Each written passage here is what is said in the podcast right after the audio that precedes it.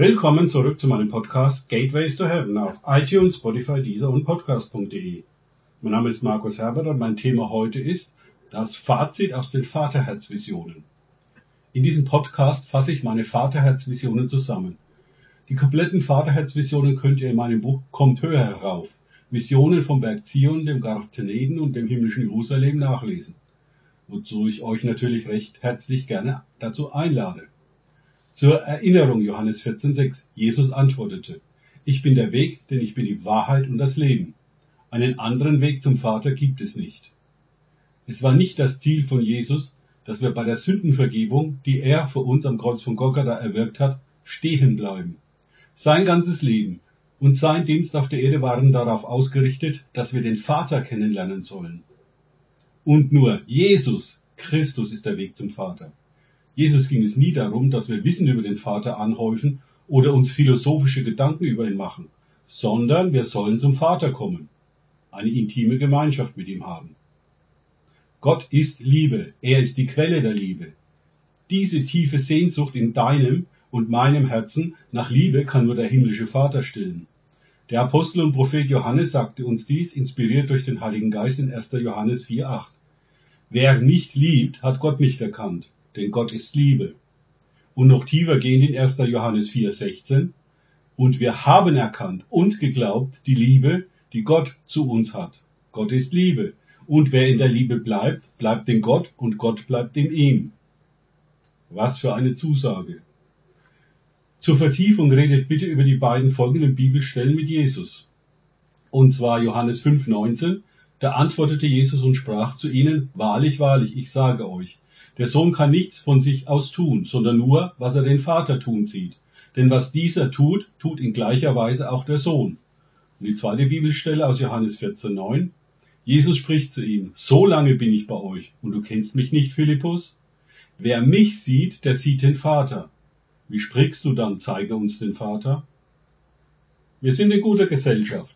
Auch seine Jünger, Apostel, hatten das mit Jesus und dem Weg zum Vater nicht wirklich verstanden.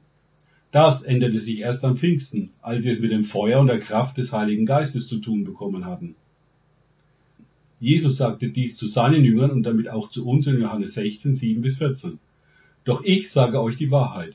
Es ist euch nützlich, dass ich weggehe. Denn wenn ich nicht weggehe, wird der Beistand, das ist der Heilige Geist, nicht zu euch kommen. Wenn ich aber hingehe, werde ich ihn zu euch senden. Und wenn er gekommen ist, wird er die Welt überführen von Sünde und von Gerechtigkeit und von Gericht. Von Sünde, weil sie nicht an mich glauben, von Gerechtigkeit aber, weil ich zum Vater gehe und ihr mich nicht mehr seht, von Gericht aber, weil der Fürst dieser Welt gerichtet ist. Noch vieles habe ich euch zu sagen, aber ihr könnt es jetzt nicht tragen.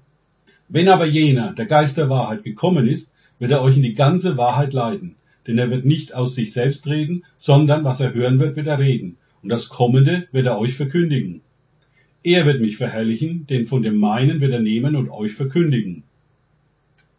Ohne die Hilfe des Heiligen Geistes und dass mich Jesus an die Hand nimmt, komme ich nicht in eine persönliche Beziehung zum himmlischen Vater. Daran hat sich bis heute nichts geändert. Ohne den Heiligen Geist häufe ich nur Wissen an. Dies bringt mich aber keinesfalls in eine tiefe Beziehung zum himmlischen Vater hinein.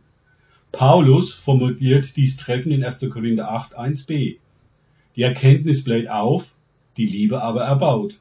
Oder auch noch in 1. Korinther 2,14.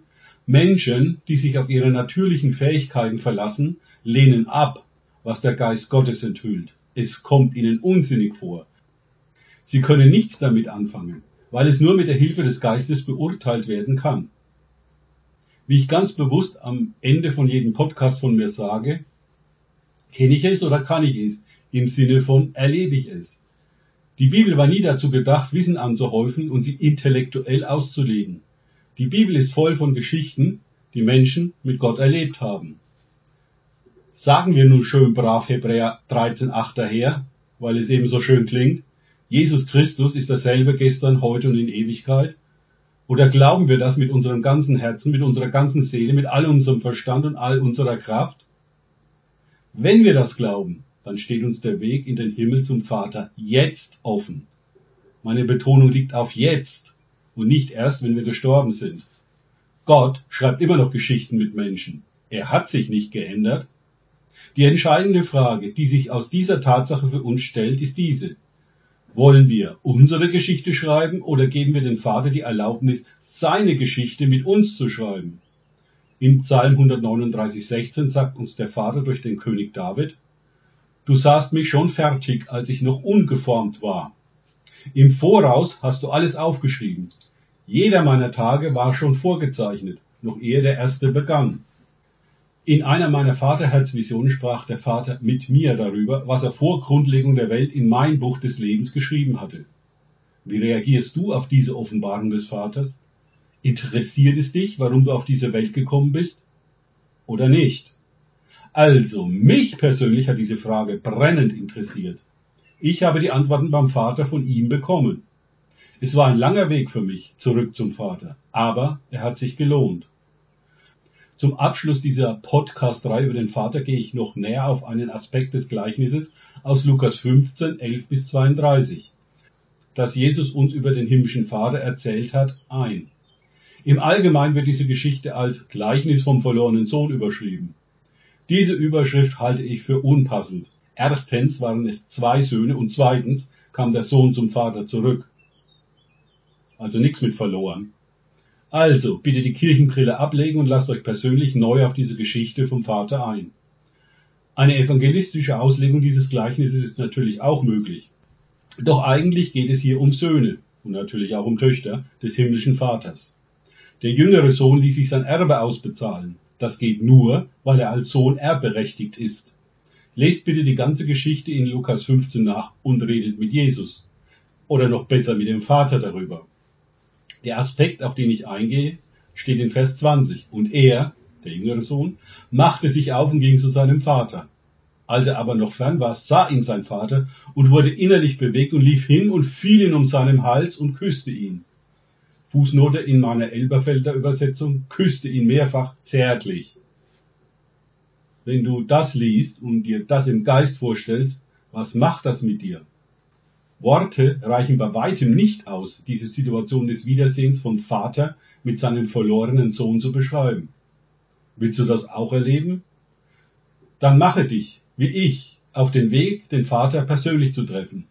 Wie vor 2000 Jahren von Jesus beschrieben, wartet der Vater immer noch auf seine Kinder, also auf dich und mich, um sie in die Arme zu nehmen und zärtlich zu küssen. Wirst du dich darauf einlassen?